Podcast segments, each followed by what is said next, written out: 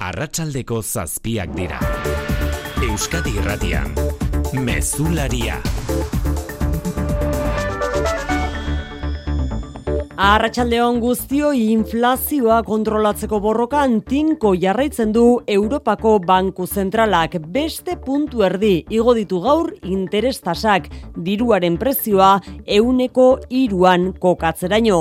Eta hori gutxi ez eta beste egoera bat iragarritu dagoeneko Christine Lagarde presidenteak martxorako amaia Portugal Etengabe eta iraunkor, bideari eutxiko diotela esan du Christine Lagarde Europako Banku Zentralaren presidenteak eta horrek esan nahi du interestasak igotzen jarraitzea. Puntu erdi orain eta hau ez da bukatu. By 50 basis points, and we expect to raise them further. Martxorako beste puntu erdiko igoera ia ziurtzat jo du lagardek, euroguneko interestasa euneko iru eta erdira iritsiko litzatekeala. Oroar inflazioa jeitsi eginda azken iru hilabetetan, baina lagardeko hartarazi du datuak ez direla diruditen bezainonak eta kontuan izan behar dela adibidez, txinaren eskaria nabarmen handituko dela orain. Interestasen igoera horrek bereziki kaltetuko ditu mailegu aldakorra duten herritarrak eta langabezia datuak ere ez dira onak anain zauzte arratsaldeon. Arratsaldeon oian, eh? Urrengo hilebeteetan ze joera hartuko duen ikusgai urtarrilean ohi denez igo eginda langabezia. 2000 eta ia bosteun langabe gehiago zenbatu dituzte ego Euskal Herrian 2000 eta eun inguru gehiago Bizkaian Gipuzkoan eta Araban eta ia lareun gehiago Nafarroan. Hala ere iazko urtarrilean urtarrilan baino hobea da egoera. Kezkatzeko arrazoirik orain ez dago idoia mendia jolaritzako lan sailburuak eta Carmen Maestu Nafarroako gizarte eskubidetarako konseilariak esan dutenez. Hori normala izaten da, beti urtarrilan. Ikusten da, e, komerzioa kendu egin ditula e, kontratu asko. A pesar de este descenso mensual, el nivel de empleo se sitúa claramente por encima del que teníamos eh, previamente a la pandemia lan merkatuan nahiko egonkor dagoela diote. Ez duela ezer gogoratzen ala adierazi du azagran bikotekidea hiltzen saiatu zen gizonezkoak gaur hasi den epaiketan. Irurogeita urteko Sergio Martínez akusatuak ez du bere burua errudutzat jo, baina onartu du erasoa egin zuela. Haren hitzetan kontua ez da errudunak bilatzea. Burdinezko makil batekin jozuen bikotekidea hiltzat eman arte, baina bizirik heldu zen eri etxera onela kontatu du gertaturikoa biktimak. Él entró con el palo de hierro y aquí no va a entrar nadie y solo yo ahora mismo te voy a matar. Justizia eskatu du fiskaltzak amala urte terdi eskatzen ditu akusatuarentzat. Nafarroan gaur egin dute ofizial greba izango da osasun gintzan gehiengo sindikalak deituta. Ilaren amabosterako deitu dute lan ustea profesional guztientzat lan baldintza hobeak eskatu eta osasun publikoaren alde. LAB, SAE, UGT, AFABNA eta Komisiones Obrera Sindikatuen agiri bateratua irakurri du Lander Teirok. Nafarroko gobernuak sindikatuekiko konfiantza giroari traizioa egin diote. Izan ere, legealdi osoan sindikatuen eskakizunei ezetz esan diete. Esaten ziguten legez ezinezkoa zela soldatzak igotzea. Eta orain, kolektibo profesion jakin batzuetarako igoerak proposatzen dituzte. Alatu dute premisa bakarra hau. Banatu eta erabaziko duzu.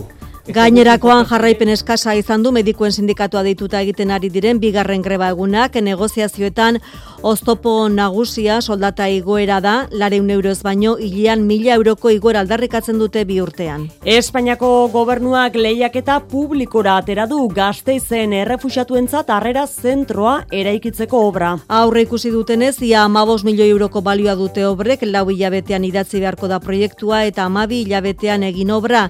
Eusko alderri jeltzaleak adirazi du deitoratzen duela gobernuak elkarrizketaren bideari muzin egin eta alde bakarrez jokatu izana. Kiroletan, Jon Altuna, Arratxaldeon. Arratxaldeon. Futbola gaur Jon, atletikek bi arrasiko du ligako bigarren itzulia. Etxean jokatuko du kadizen kontra eta Ernesto Balberdek garrantzia handia eman berri dio biharko neurketari. Ligan daramaten dinamika txarra errotiketen eta inflexio puntua izatea nahi luke. Ligako azken hiru partidak galduta, Europa bost puntura daukate uneotan zurigorriek. Iñaki Williams seguraski baja izango da berriro ere txingurrik esan duenez, eta Alex Txikonek egingo du ohorezko sakea San Mamesen. Txirrendularitzan Valentziako boltan, Peio Bilbaok irugarren egin du etapan, Txikone nagusitu da eta lider jarri da, Mikel Landa bosgarren selkatu da, eta Alex Aramburu zortzigarren. Selkapen nagusian, irugarren dago gernikarra, bos segunduko atzerapenarekin. Eta pilotan Jon Mari Ezkurrenak azkenean ez, ez du etzi binakako partida jokatuko, behasainen egindako entrenamenduan ikusi du, eskuin eskua ez daukala era bat osatuta,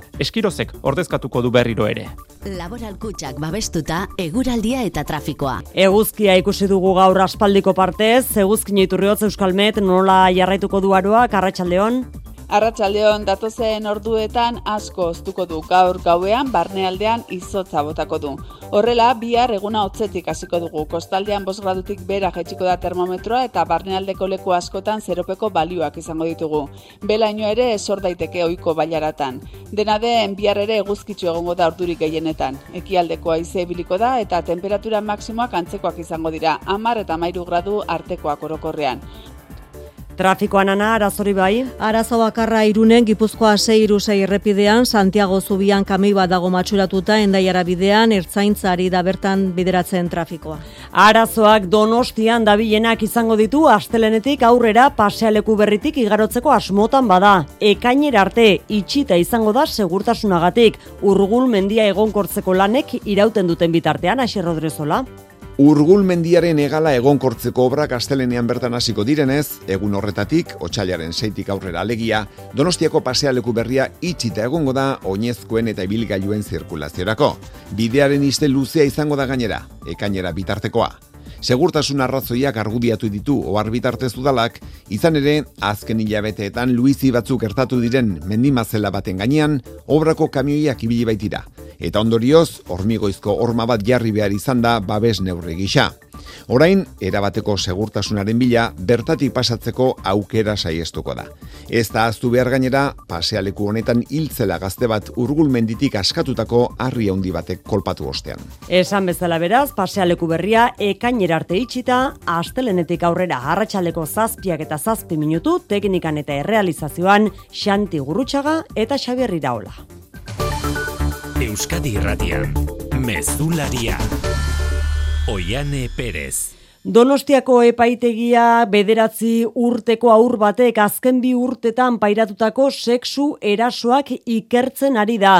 Urtarriaren bederatzian salatu zuen amak ertzaintzaren aurrean azken erasoa gertatu eta bi astera aurra amari kontatzera usartu eta biaramunean Marian Beitara rangoitia. Salaketak jasotzen duenez, familiako pertsona bada erasotzailea, ama lanera joaten zenean mutikoaren zaintza zarduratzen zena, eta une hori probesten zuena esexu erasoak gauzatzeko. Gabon gauean izan zen azkena, eta urtarilaren zortzirarte, etzion amari ezerresan, erasotzaileak mehatxu egin ziolako bideokontxola puskatuko ziola. Salaketa aurkestearekin batera, aurraren abokatuak ustezko erasotzailea atxilotzeko, eta aurrari azterketa medikoa egitea eskatu zuen. Akusatea baldintza etapean aske dago, baina ezin du estatutik atera, pasaportea entregatu behar izan du, eta amabostean behin agertu behar du auzitegi aurrean. Epaileak ikerketarako hainbat eginbide agindu arren, etzuen eskatu auzitegi medikuak aurra aztertzea, bai biei deklarazio hartzea, eta talde psikosozialak txostena egitea ere, erasoek aurraren gan izandako eragina, eta salaketaren sinesgarritasunaren inguruan. Mutikoaren abokatuak lau aldiz azterketa eskatu ondoren, aste honetan, hogeita bat egun geroago, agindu du epaileak hala egitea, baina oraindik azterketa egin zain daude. Abokatuaren ustez, atzeratzeak kalteak eragin diezazkioke mutikoari. Bat estunguru honetan gaur ezagutu dugu Arabako lurralde auzitegiak sexu erasoekin lotutako zazpi gizonezkori ezarritako zigorrak berrikusi egin dituela eta sei kasutan jeitsi egin dizkiela espetxe zigor horiek maialen narratibel. Bai, abendu erdialdetik ona zazpi zigor berrikusi dituzte arabako lurralde auzitegian eta ia guztiei seiri arindu dizkiete zigorrak. Zigorrarintzan diena izan du sexu erasoa egotzita amabi urtera kondenatu zuten gizonezko batek espetxealdia zazpi urtean utzi diotelako. Adingabei egindako erasuen kasuak bidira, bortxak eta horietako bat, eta kasu horretan adibidez, bost urtetik lau urtera jeitsi diote zigorra erasotzaileari. Berrikusi diren zazpie ebazpenetatik esan dugu bakarra utzi ditu utzi dute zegoen horretan sexu erasoa egiteagatik bi urtera zigortutako gizonezkoari kondena arintzea ez dutelako beharrezko ikusi. Nafarrako auzitegian Santiago Martínez Azagrako bizilagunaren aurkako epaiketaren lehen saioa eginda gaur Ana Delgado orduko bikotekidea makilla metaliko batekin kolpeka hiltzen saiatu zen gizonaren aurkakoa. Ark deklaratutakoak harridura sortu duaretuan biktimarekiko empatia faltagatik. Era berean adierazi du erasoa etzela aldez aurretik pentsatutakoa izan. Ez omen du ezer gogoratzen, eztabaida baten berotasunean gertaturikoa izan zela bakarrik patxi irigoien. Santiago Martínez akusatuak xetasunez gogoratzen du erasoaren aurreko guztia eztabaida bat egontzela ziurtatzeko, baina ez du ezer gogoratzen erasoaren uneaz. Puedo describir como una sombra gris viniendo hacia mí a golpearme. ¿Y qué pasó? Ya no lo sé qué pasó. Biktimari barkamena eskatu gabe eraso egin ziola onartzen du, ez du gogoratzen zaurituta utzi zuen ala ez, eta logela nodol gutxi zegoela aitortu du. Ez da errudun sentitzen eta delgado egin du erasoaren erantzule arazo ekonomikoak aipatuta. Yo creo que no se trata de culpar a nadie, se trata un poco de saber que cuando uno hace a alguien, eso no lo provoca el actor. Ese desencadenante, la mayoría de las veces, proviene de la víctima. Akusazioak logelako poliziaren argazkiak erakutsi dizkio erabat odolduta. Erasotzailea saiatu da argudiatzen etzela aurrez pentsatutako eraso bat izan. Aurretiko diskusioa zuen eroaldi bat baizik eta jipoitzeko erabil zuen metalezko makila gelan zegoela biktimak ukatu egin du hori. Él entró con el palo de hierro y aquí no va a entrar nadie y solo yo ahora mismo te voy a matar. Fiskalak amala urte eta erdiko kartzela zigorra eskatu du akusatuarentzat. Barakaldoko udalak deituta protesta elkarretaratzea izan da duela ordu bete herriko plazan asteburuan izandako eraso homofoboa gaitzesteko. Egun bat lagun bildu dira elkarretaratzea herritarren artean Barakaldoko udal talde guztietako ordezkariak Amaia del Campo alkatea buru. Eraso arbuiatu eta bi biktimei babesa eskentzeko LGTBI kolektiboaren hortzadar bandera jarri dute udaletxean, indarkeria matxistaren aurka eta emakumeen eta LGTBI kolektiboaren eskubiden alde lan egiteko konpromisoa nabarmendu du Barakaldoko udalak iratxe fozez Barakaldoko berdintasun zinegotzia. Eskertu gaur etorri diren e, guztiei eta nola ez ba, laguntza beti erasoa e, izan duten e, pertsona hauen alde.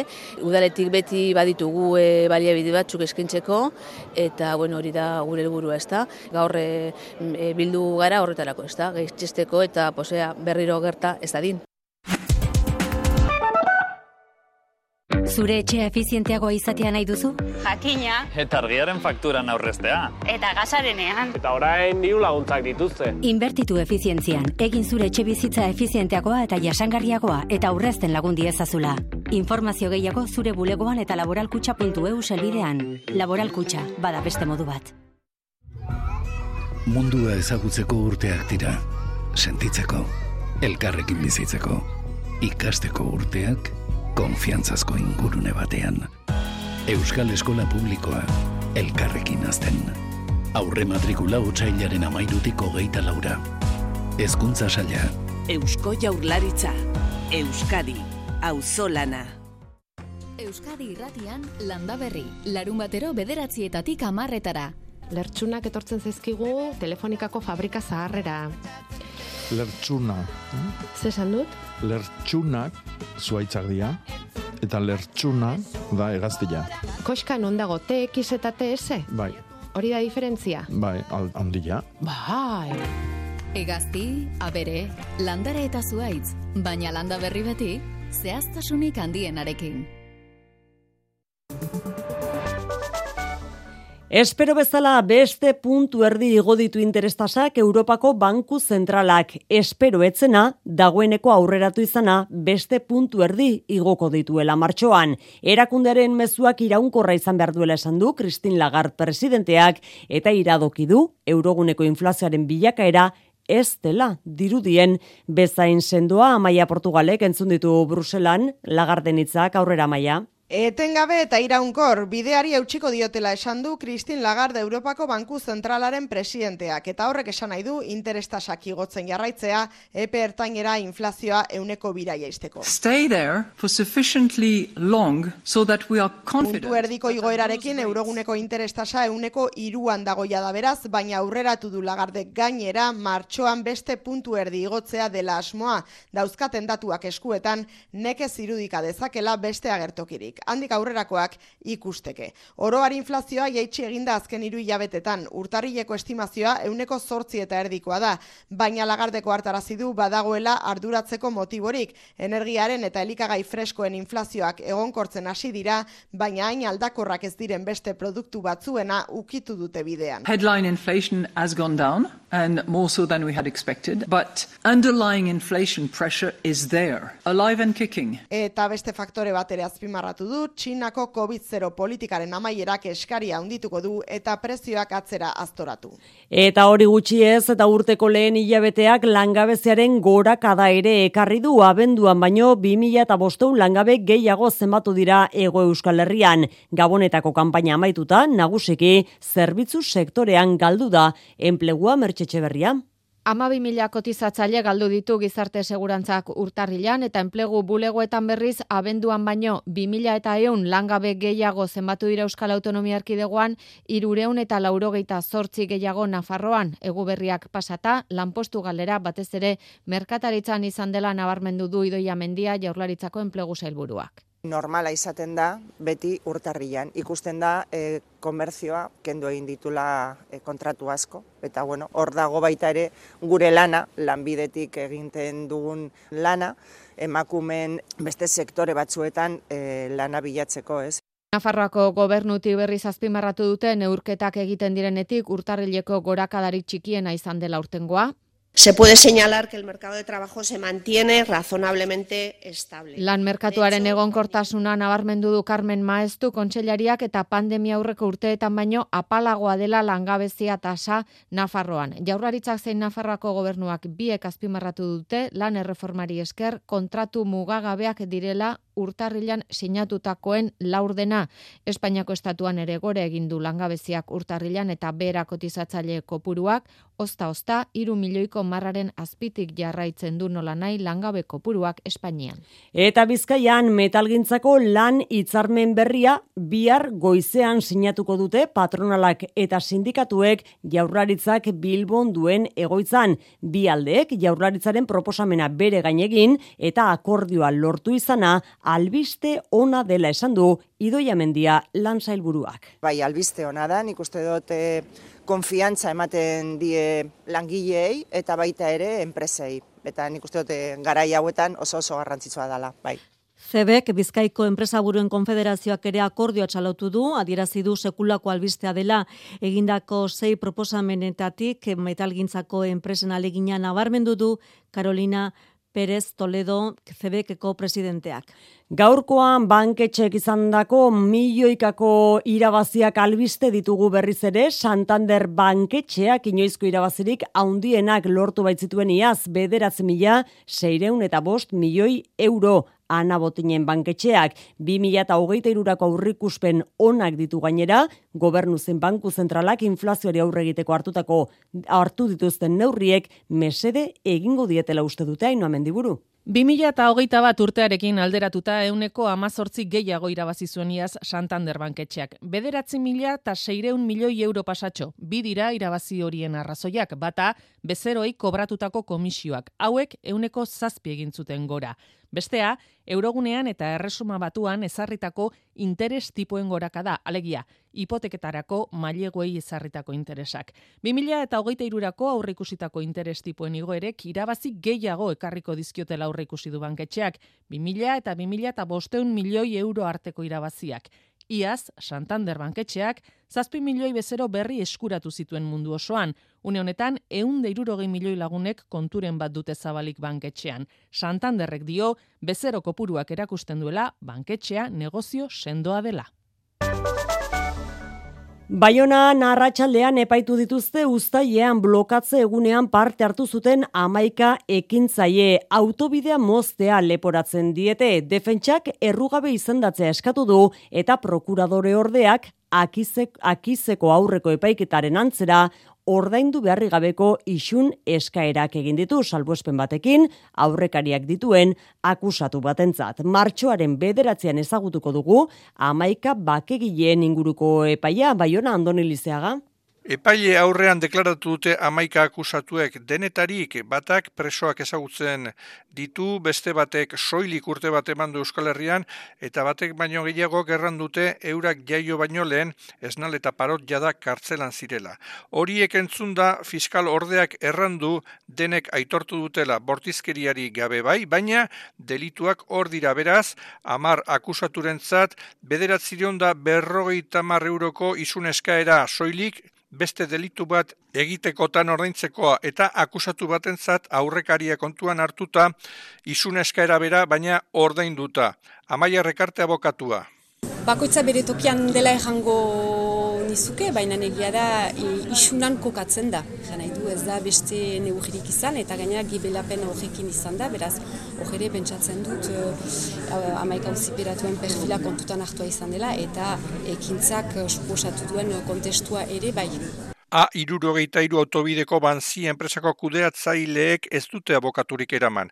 Defentsak deituta, Daniel Olzomendi eta Jenren Etxegarai autetziek deklaratu dute, bake prozesuaren nondik norakoak eta elkargoaren jarreraren berri eman dute epaiketan.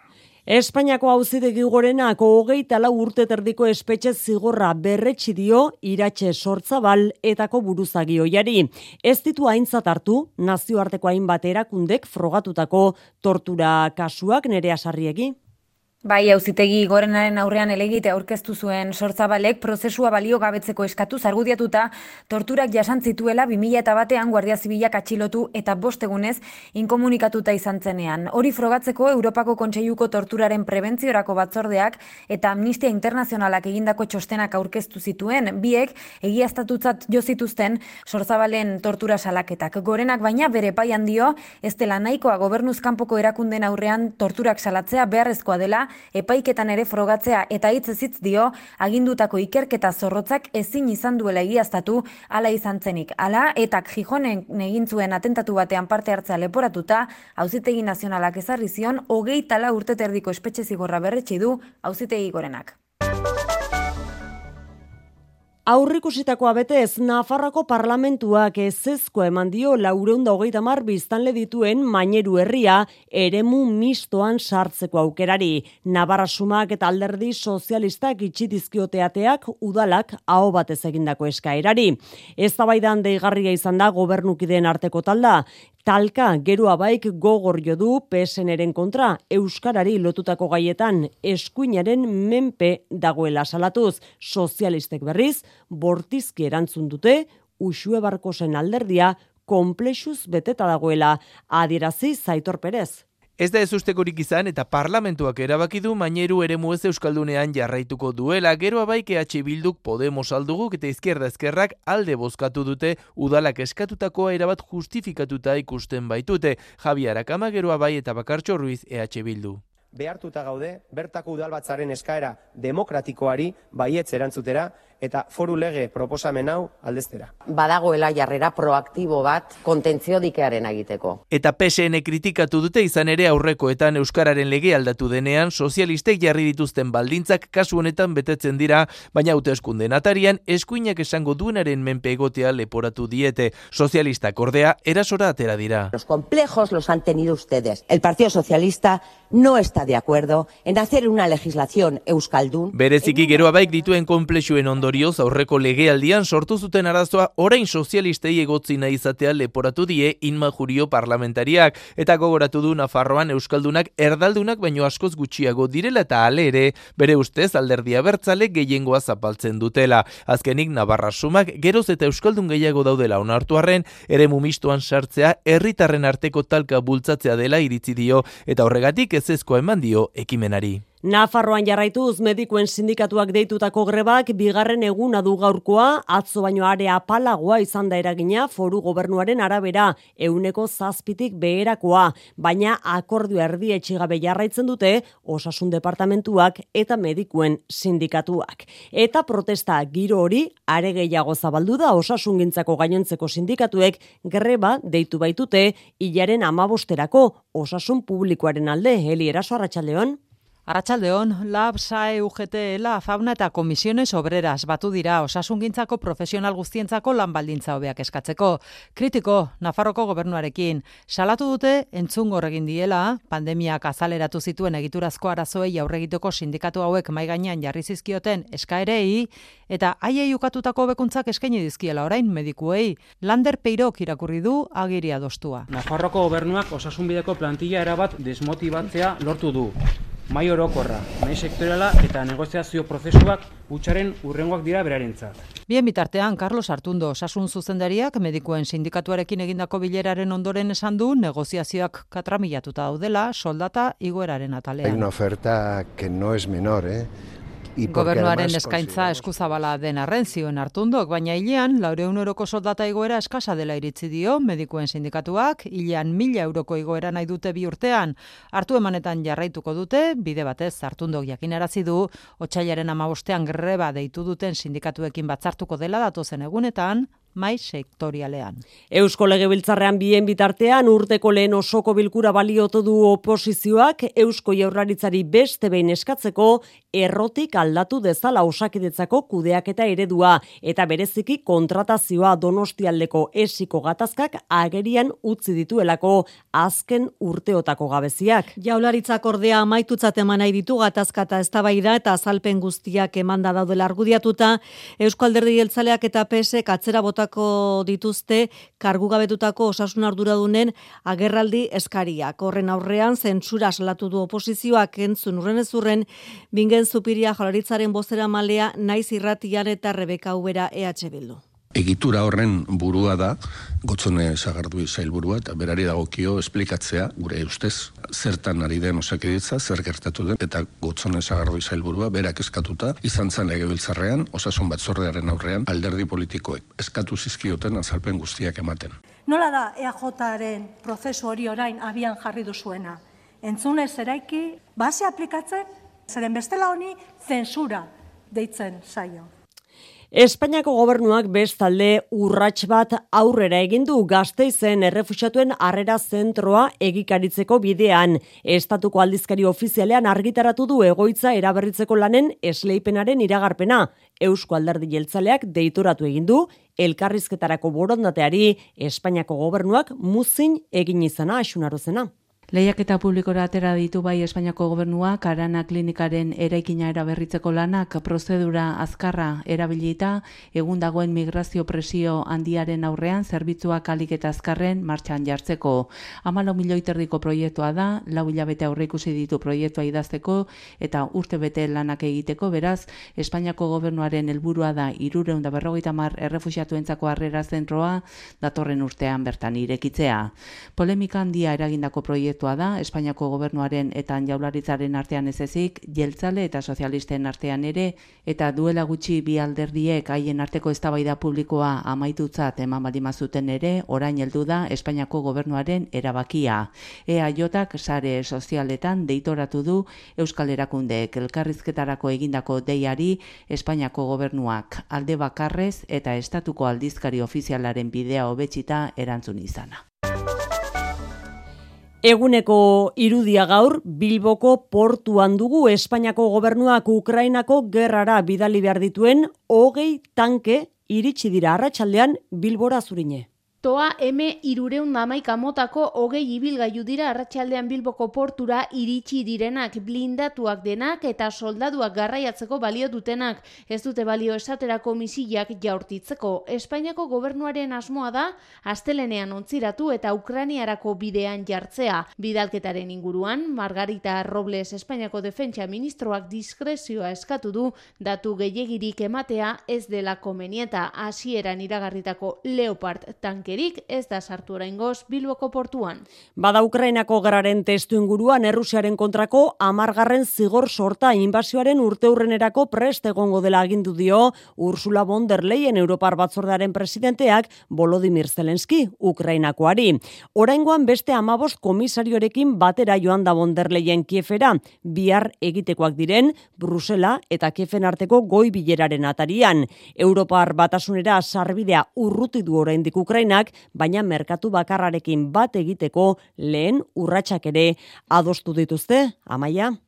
Simbolikotik asko du Ursula von der Leyenek eta bere batzordeko komisario gehienek gaurkie bera egin duten bisitak, baina esku utxik ere ez dira joan. Errusiaren kontrako zigorretan beste urrats bat eskatu die zeneskik, erritmoa moteltzen eta Errusiari zigorretara egokitzeko denbora ematen ari direlakoan. Держава терорист навпаки збільшує темп адаптації до санкцій. Bada hilaren hogeita laurako, Errusia Ukrainian sartu zeneko urteurrenerako alegia, amargarren zigor sorta preste egongo dela agindu dio von der Leyenek. Exactly one year since the invasion started, we aim to have the 10th package. Errusiari gerra krimenak egozteko aleginak eta bi egingo dituztela ere bai, horretarako propio zentro bat sortuko dute agan, bertako nazioarteko zigor auzitegiarekin elkarlanean.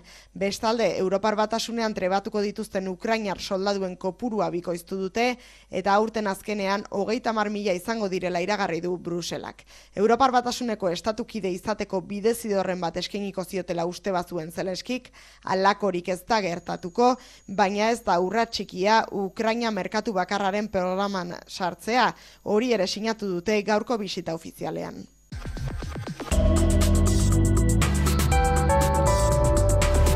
Euskadi Irratian, eguraldia eta trafikoa. Marian errepidea nola ditugu? Ba, Orainik ere arreta eskatu behar dugu irunen, Santiago Zubian, Gipuzkoa 6 errepidean, matxuratutako kamioiak trabantz jarraitzen baitu, beraz, arretaz gidatzeko gomendioa. Eguraldiaren iragarpen euskalmeten eguzkine iturriotzek. Datozen orduetan asko oztuko du gaur gauean barnealdean izotza botako du. Horrela, bihar eguna hotzetik hasiko dugu. Kostaldean 5 gradutik bera jaitsiko da termometroa eta barnealdeko leku askotan zeropeko balioak izango ditugu. Belaino ere esor daiteke ohiko bailaratan.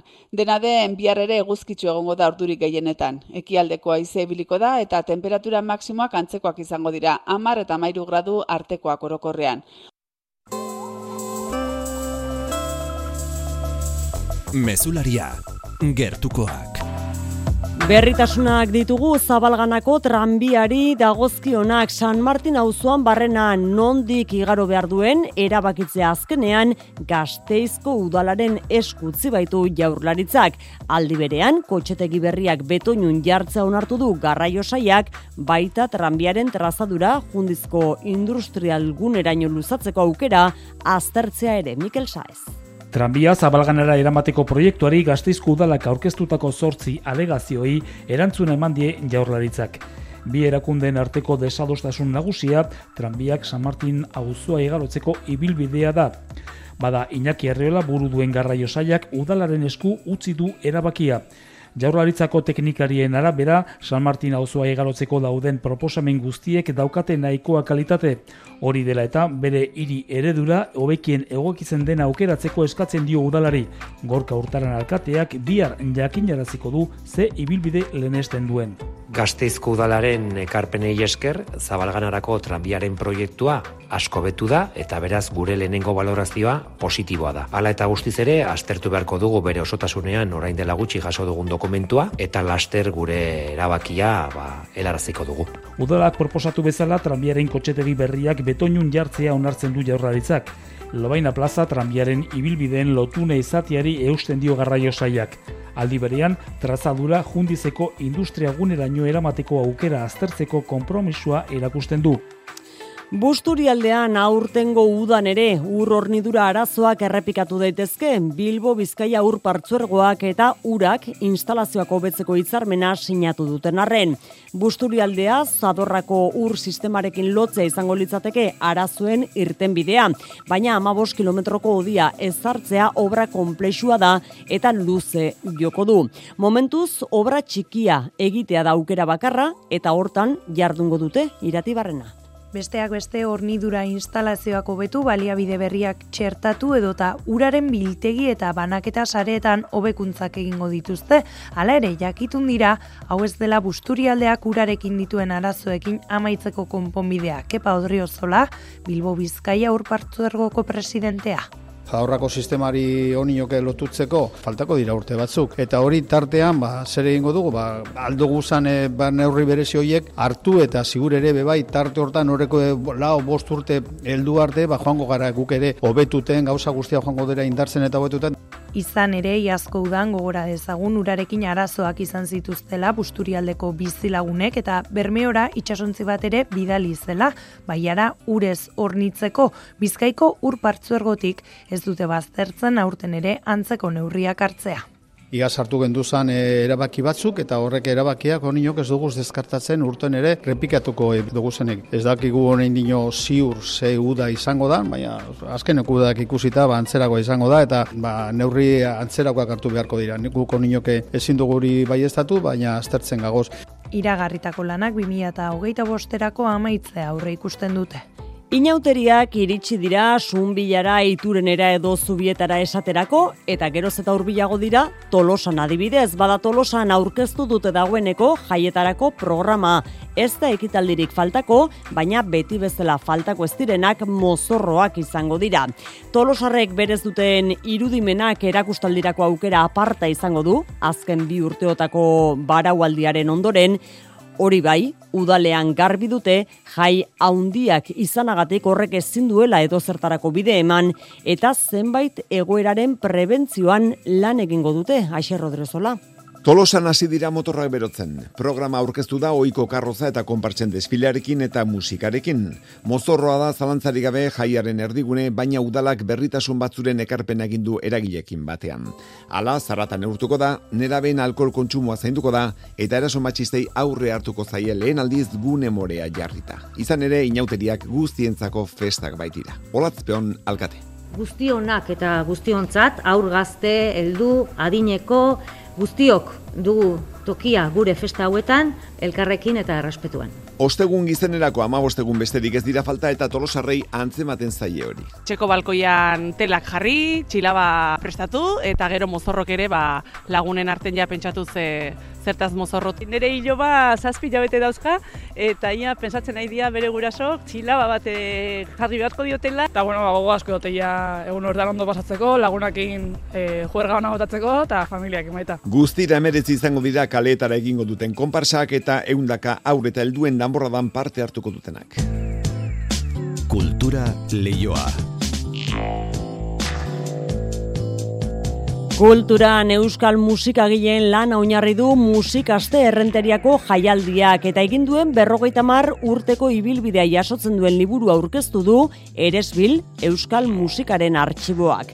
Musikaste mila bederatzen da irurogeita mairu, bi mila eta hogei izeneko lan honen egileak dira, Eresbilen oraingo eta aurreko zuzendariak, Peio Leinena eta Jon Baguez. Kultura Sailburu eta Euskal Musikaren Artxiboaren lehen den bingen zupiriak egin du ekitaldian itzaurrea. Euskal Musikaren ekosistemaren sendotasuna erakusten duen lana dela nabarmendu dute Mareko Seuria. Musikasteren menderdiko ibilbidearen datu oroitzapen eta bizipen ugari biltzen ditu liburu honek. Jose Luis Ansorina musikariak eta errenteriako Andra Maria Bezbatzak sustatu zuten errenteriako jaialdia Euskal Kompositoren eta musikariei protagonismoa eman emanez.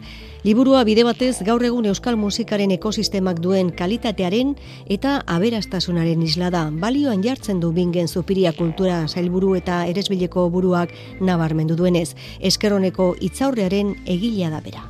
Musika talde, abez bat, eta kantari, txistulari, banda, eta bar, eta hortikan gora, aipatu ditzakegu, arlo profesionalean, genero guztietan, dauzkagun kompositoreak e, musika interpreteak edo goi mailan e, orain dauzkagun orkesta sinfonikoak edo daukagun musikene bezalako ikastetxe universitario bat. Lanau pelio leinena, eresbileko zuzendariak eta aurrekoak Jon Baguesek egin dute. Bakoitzak atal bat idatzi du.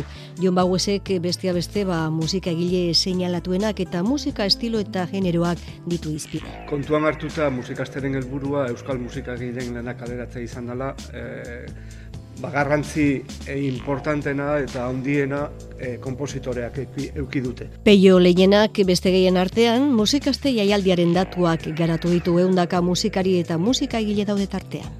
Kapitulo horretan hainbat irizpide estatistiko aplikatu dira. Kompositoreen kopurua, kronologia, jatorria, jorratutako generoak. Argazkiak, estrenatu izan diren partiturak eta beste elementu asko biltzen ditu musikaste liburuak. Euskadiko Orkestrak historiako sinfonia esanguratsuenak berreskuratzeko xedearekin ekingo dio 2023ko lehen abonu kontzertuari. Beethovenen bosgarren sinfoniaren soinu entzutetsuekin. Bihar eta astelenean ikusi halko da Donostiako kursalen eta hurrengo astean Iruñean Bilbon eta Gasteizen Ikerzabala.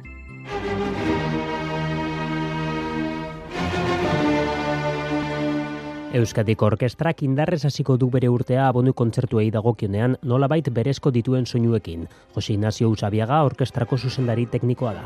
Bere sustraietara, Europako sustraietara, eta bere sinfonia famatuenetakoa Beethovenen bosgarrena.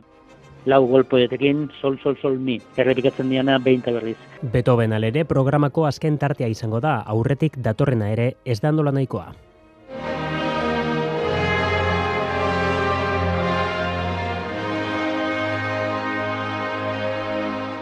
Lehenengo zatian Wagnerren obertura batekin, obertura ezagun bat, e, Parsifalen preludioa, eta ondoren Sostakovitzen bigarren biolen kontzertuan.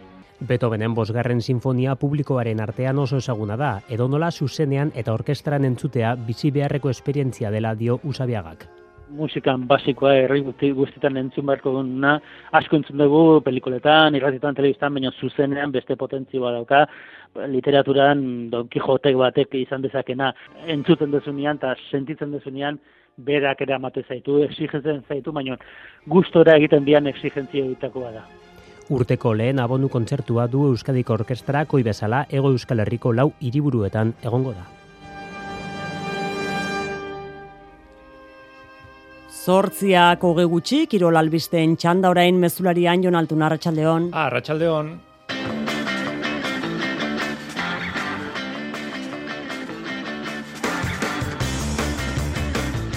Atletikek bi arrasiko du ligako bigarren itzulia, etxean jokatuko du Kadizen aurka, eta Ernesto Valverdek garrantzia handia eman dio biharko neurketari. Ligan daramaten dinamika txarra errotiketen, eta inflexio puntua izatea nahi luke. Iñaki Williams seguraski, baja izango da berriro ere.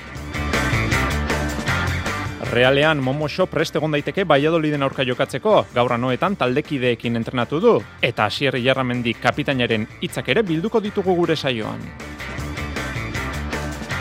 Txirrendularitzan Valentziako boltan Peio Bilbao kirugarren egindu etapan txikone nagusitu da eta lider jarri da. Mikel Landa bosgarren selkatu da eta Alexaran buru zortzigarren. Selkapen nagusian, hirugarren dago Gernikarra bos segunduko atzerapenarekin. Pilotan, Jon Mari Ezkurrenak azkenean ez du etzi binakako partida jokatuko, behasainen egindako entrenamenduan ikusi du, eskuin eskua ez daukala era bat osatuta. Eskiro zekordezkatuko du berriro ere. Palan, buruz buruko finaleko pilota aukerak eta egin dute, Nekolek eta Ibai Perezek. Saskibaloian Baskoniak Max Heidegger aurkeztu du, joko antolatzaile estatu batuarrak bi urterako sinatu du, Baskonian jokatzea berentzat, erronka dela esan du aurkezpenean. Bihar panatinaiko zen aurka jokatuko dute arabarrek Euroligan, bidaideakek bihar hasiko du Champions Cup. Eta munduko gizonik indartsuenaren esetasunen berri ere izango dugu herrikirolen tartean.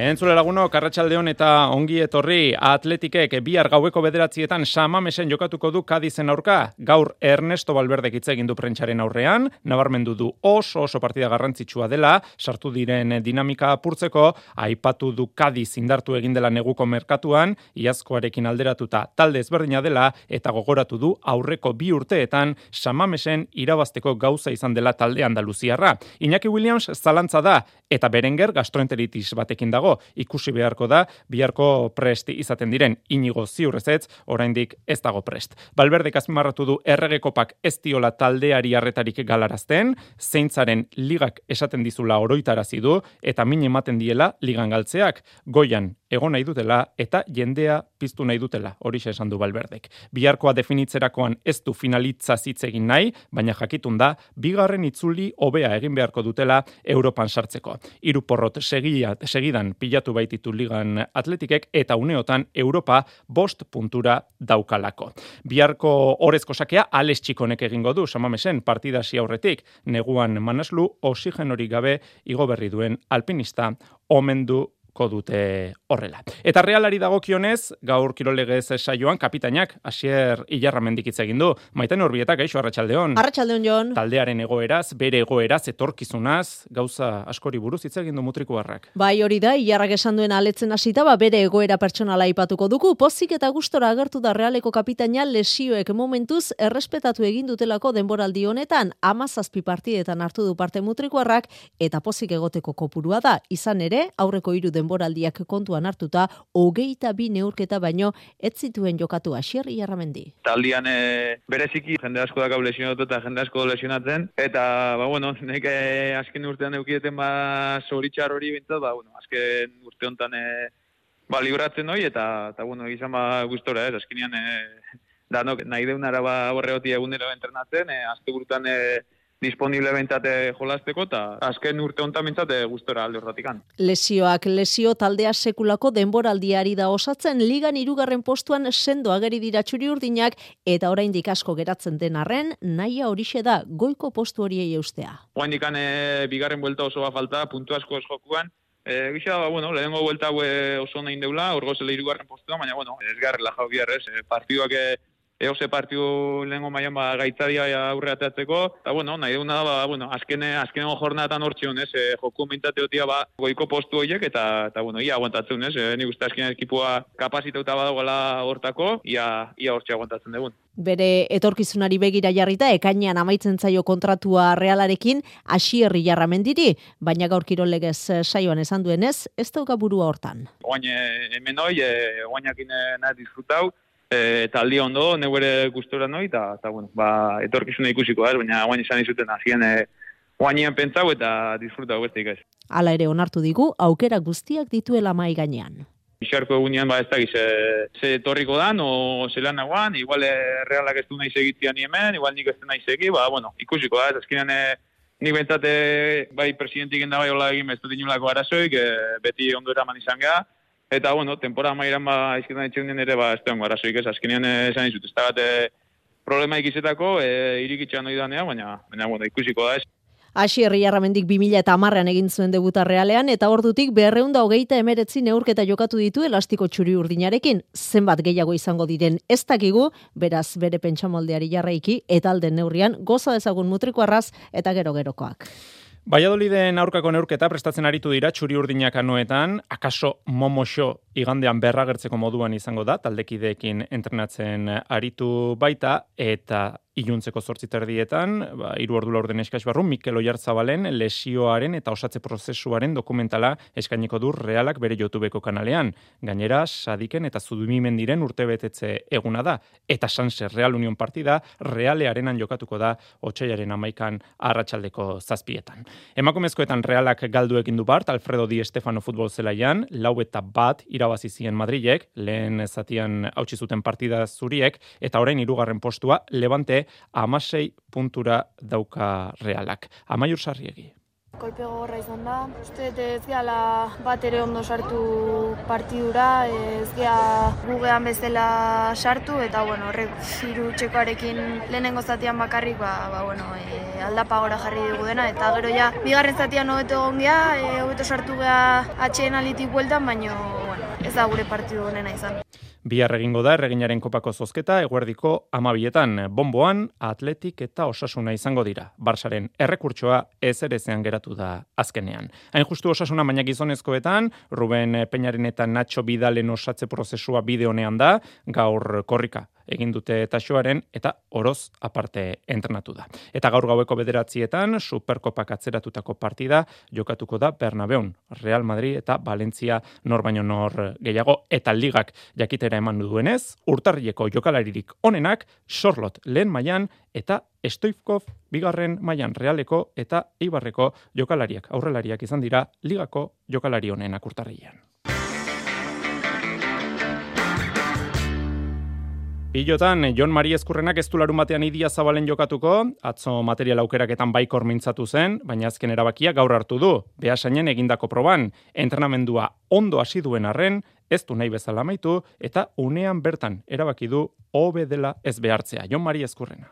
Ingo entrenamendu, bilakako entrenamendu bat, e, nahiko sentsazio honekin hasi naiz, baina, baina bueno, oraindik molestia txiki batzu ditut, e, ez nago prest nik uste larun batean jokatzeko eta ea, ea urrengo horako egoten izan. Berriro ere eskirozek, horren emaitza onak lortu dituen eskirozek ordezkatuko du Mari Eskurrena Idia Zabalen, peinarekin hariko da, elor diren eta zabaletaren aurka.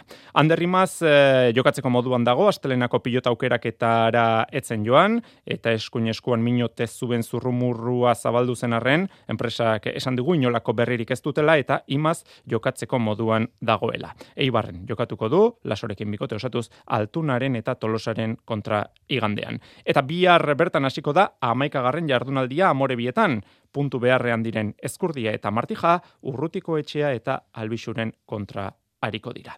Eta etzi palan buruzburuko finala izango dugu Bilbon, Ibai Perezek bitxapel ditu, neko lentzat lehenengo finala izango da, final interesgarria, harritxu iribar.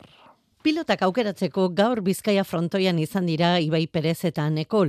Larun batean berriz partida jokatzeko, finala jokatzeko, buruz buruko finala izango baita. Ibai Perezek bi aldiz irabazia du 2000 eta mazazpian eta 2000 eta hogeita batean. Bere, irugarren buruz buruko txapela nahi du eta horretarako pres dago. Bai, bai, abere, larun batean txapela eraman aldugu etxera eta hori izango da alburua, ez? Aber nola eramaten dugu partidua, nervio gabe, eta aber. Nekolek ere txapela irabaztea du helburu kaso honetan gainera lehenengo aldiz. Ez dio, Ibai Perezi errastasunik emango aurkari zaila da Nekol Ibai Perezentzat. Nekol oso gogorra, e, oso indartzu ematen dio pilotari eta Hor aurrean ere e, pilota badauka ere jokaldia egiten du eta oso arriskutsua. Buruz buruko partidak edo zein modalitatetan gogorrak izan ohi dira. Ibai Perezek larun bateko finala, final bizia eta laburra nahi du. Bestela ez duelako ingarbi, luze jo ezkero, eutxial izango dion erritmoari eta bere joari. Bueno, niri partidu askarra, eh? atera eta alduan moduan eh, jokaldia egin, zeren eta e, bosgarren zetera egatzen bagara fizikoa asko notatzen da eta oso gogorra da jo, e, jokatzea banan-banan. Larun batean, arratsaldean Bilboko Bizkaia frontoian da itzordua Ibai Perez eta Nekol buruz buruko pala txapelaren bila. Txerrendularitzan, Valentziako boltan mendiko etapa alto de pinosen amaitu da Benisan eta Euskaldunako sondo aritu dira aldapagora. Peio Bilbauk, irugarren egin du etapan, txikone eta tao gehiganen atzetik. Bosgarren selkatu da Mikel Landa eta zortzigarren Alex Aramburu. Selkapen nagusian, irugarren dago Gernikarra bost segundura. Aramburuk laugarrenak eta Landak bederatzigarrenak amarna segundoko galera daukate selkapen nagusian. Saudi Arabiako turrean Ruben Guerreiro mobistarrekoak irabazi du eta lider jarri da, Euskal Teleko Xavier Mikel Azparren zortzigarren izan da etapan, eta nagusian ere zortzigarren dago hogeita emezortzi segunduko atzerapenarekin. Lehiakortasunaren selkapenean, bigarren doa, Txomin Juaristi, bihar amaituko da Saudi Arabiako turra eta amaituko ez duena Andoni López de Abetxuko izango da. Erorikoa izan du gaurko etapan eta lau saietxe zur, lepauztaia eta eskapula hautsi ditu. Hogeita lau orduz izango dute beaketan. Besesko izarreko bigarren etapan ere berri honik ez, neutralizatu egin behar izan dute, gaurko etapak ez du garaierik izan, hogeita lau kilometroren faltan, eroriko erraldoia izan da tropelean, eta mediku asistentziarik gabe geratu direnez, ambulantziarik gabe geratu direnez, bertan bera utzi dute etapa. Eta Miguel Ángel López berriro ere albiste protagonista, Supermanek irabazi baitu Kolombiako erloiupeko txapelketa.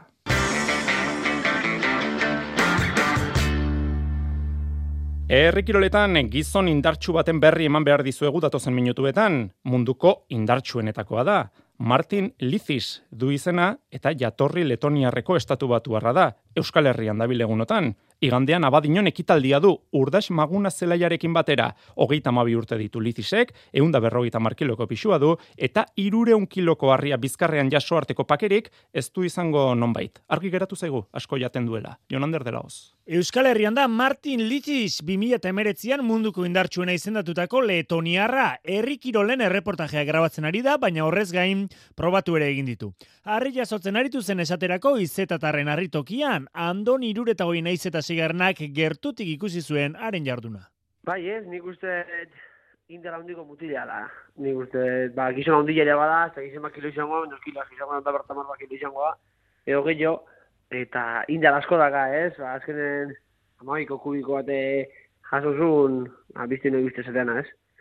Ba, egotzeniek amaiko kubikoa ez du jasotzen, eto, eta horren egunean. Hori, Euskal Herrian ez, tia, asko egongo arreka hola, ibitze buena garri hori. Plazara ere aterako da igandean, urdax maguna zelaiarekin hariko da badinon, buruz buru nork pixu gehiago jasoko. Bai, eh, nik uste, ba, jo, indara hundia dakan mutilua da, eta plazan, ba, talde eman ezakela, ez? Hor, urdaxekin zenek garri handio jaso, ba, bueno, urdax ikusita urte nola da, onda, lehen urtia nola bukatu zen urtia, da igual, ez du ua gaina jasoko ez, baina urreatuko zailo, ez? Nik uste, kilotan jasotzea urreatuko zailo, eta gero amarreko bolak indake, eta gizon horrek amarreko bola oso ondi biltzeu. Ritmoak eta petxuak minutu bat imordu, baina aguantatzen bai ritmoak eta petxuak, nik uste, hortxe, hortxe biliko danak. Liziseko tordu ere egin du izetataren jatetxean, entzun, entzun. Joder, bakeratu nintzen, detalle bat egin izango izut. Botazitu plater batea. Bost olillo potzea, tarro, eta bost binara tarro. Eta ogiak inbusti, da tana jantzi. Bazka idan azteako. Bat ogi pusketa egin, da, geho, beha, mista oso bat jantzin, frito plater oso bat jantzin, da, behe txureta, da, bere kamara txureta erdeiare jantzin bete-beteko bisita egiten ari da beraz Eliziz urrutiko laguna. Atletiken deialdiaren berri jaso berri dugu, hogeita iru laguneko zerrendan berritasun nagusia adu aresena da, ez dago Iñaki Williams, minartuta segitzen du, eta bai Berenger, gastroenteritisa gaindituta, Kadizen aurka jokatzeko moduan izango da. Inigo Martinez ere ez da zerrenda horretan ageri. Saskibaloian Euroligan Baskoniak e, bihar Panathinaiko aurka jokatuko du iluntzeko 8 terdietan, sei talde daude garaipen bateko gora beran tartean kasu Baskonia maitane. Bai, gauzak estu daude sailkapenean top sortziaren jiran Baskonia une honetan seigarren postuan dago, amabi eta amarreko balantzearekin Euroligan jokatu dituen azken bost partietatik lau galdu ostean Milanen galtzetik dator talde arabarra eta bihar parean izango duen kontrarioak ere porrota jasantzuen atzo Real Madrilen kantxan. Talde greziarra irregularrari da eta garaipen premiarekin iritsi da gazteizera playoff postuak lau garaipenera ditu panatinaikosek eta etxetik kan kanpo bi hilabete daramatza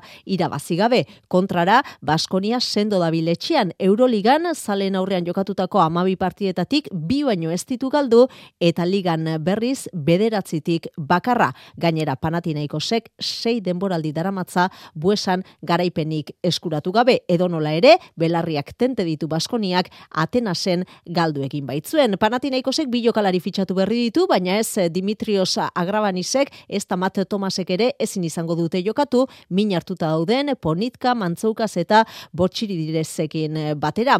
Peñarroiak bere aldetik, jokalari guztiak ditu bere aginduetara, tartean Max Heidegger, Pierri Henry ordezkatzera etorritako joko antolatzaile estatu batuarra, biden boraldirako sinatu du kontratua, milanen aurka debuta egin eta gaur aurkeztu duten Jokalariak aurkezpenean, Heidi Gerrek aldagela barruan dagoen giro ona azpimarratu du eta gogotsu agertu da Baskonian jokatzeko errongarekin. Bihar buesan debutatzeko modua izango du, sortzi terdietatik aurrera Panatinaiko zen kontra.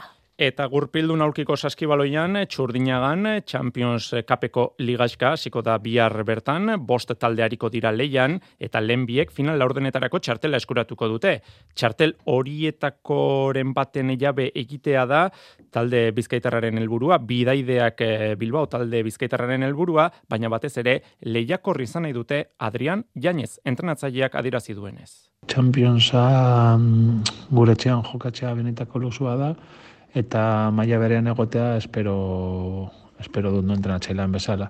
Gure txaten men egotea importantea da, eh, aurkariako oso gogarrak dira, badakigu, no? oso gogarrak direla, eta munduko jokalarian honekin. Adibidez, Galatasaray, Lekanet, Manchester eta kantu bestalde, helburua argi daukagu, edo zein aurkerien aurrean lehiokorrak izatea, Bidaideak bihar, goizeko amekak eta laurdenetan eh, jokatuko du lehen partida, amikatxi Gilanova, talde italiarraren kontra, eta arratsaldean berriz, seietan Galatasaray, talde turkiarrari egin beharko dio aurre. Larun batean izango ditu zain, Hornets Lekanet, talde frantziarra, eta Manchester, talde britainiarra.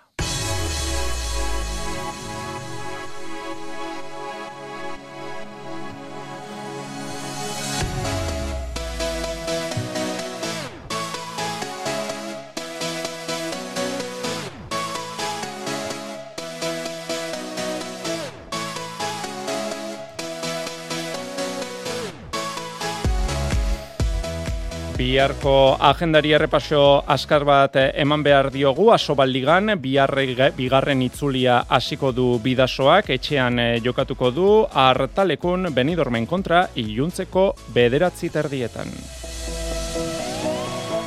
Ordu erdi lehenago bederatzietan emakumezkoen orezko mailan porriño zuazo partida jokatuko da. Eta areto futbolean Espainiako ligan osasuna magnak eh, Inter Movistar taldeari egingo dio bisita iluntzeko zortzi terdietan. Hau seguraldetik kontatzeko genuena, besterik ez, ondo segi.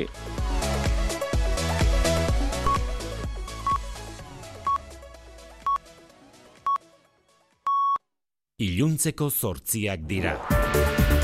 Euskadi Irratiko Informazio Zerbitzuak. Albisteak. Arratxaldeon berriz ere guztioi inflazioa kontrolatzeko borrokan tinko jarraitzen du Europako Banku Zentralak beste puntu erdi goditu gaur interestasak diruaren prezioa euneko iruan kokatzeraino eta hori gutxiez eta beste igoera bat iragarri du dagoeneko Kristin Lagar presidenteak martxorako beste puntu erdikoa. The first one is to raise too restrictive levels and to stay there for sufficiently Izan ere etengabe eta iraunkor bideari eutxiko diotela esan du Lagard presidenteak eta horrek esan nahi du interestasak igotzen jarraitzea epe ertainera inflazioa euneko bira geisteko.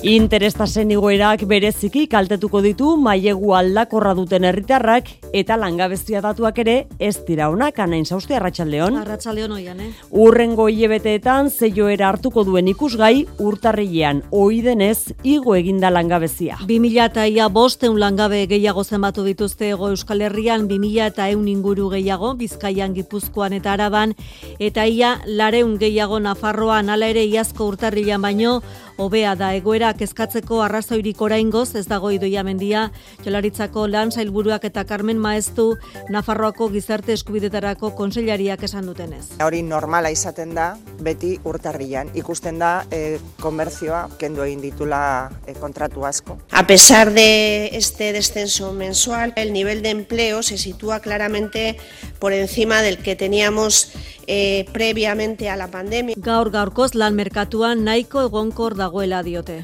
Ez duela ezer gogoratzen ala adierazi du azagran bikotekidea hiltzen saiatu zen gizonezkoak gaur hasi den epaiketan. Irurogeita la urteko Sergio Martínez akusatuak ez du bere burua erruduntzat jo, baina onartu du erasoa egin zuela. Haren hitzetan kontua ez da errudunak bilatzea. Yo creo que no se trata de culpar a nadie, se trata un poco de saber que cuando uno hace a alguien eso no lo provoca el acto. Burdinezko makil batekin jo zuen bikotekidea hiltzat eman arte, baina bizirik heldu zen erietxera, onola kontatu du gertaturikoa biktimak. Él entró con el palo de hierro y aquí no va a entrar nadie y solo yo ahora mismo te voy a matar. Justizia eskatu du fiskaltzak amala urte terdi eskatzen ditu akusatuarentzat. Nafarrako osasun gintzan gaur egin dute ofizial greba izango da gehiengo sindikalak deituta. Ilaren amabosterako deitu dute lanuztea profesional guztientzat lan baldintza hobeak eskatu eta osasun publikoaren alde LAB, SAE, UGT, AFABNA eta Komisiones Obrera Sindikatuen agiri bateratu irakurri du Lander Peirok. Alatu dute premisa bakarra hau. Banatu eta erabaziko duzu. Ezer gutxi importazaie baldintzak eta zerbitzu publikoak hobetzea. Gainerakoan jarraipen eskasa izan du medikuen sindikatua dituta egiten ari diren bigarren greba egunak negoziazioetan oztopo nagusia soldata iguera da lare unero ez baino hilean mila euroko iguera aldarrikatzen dute bi urtean.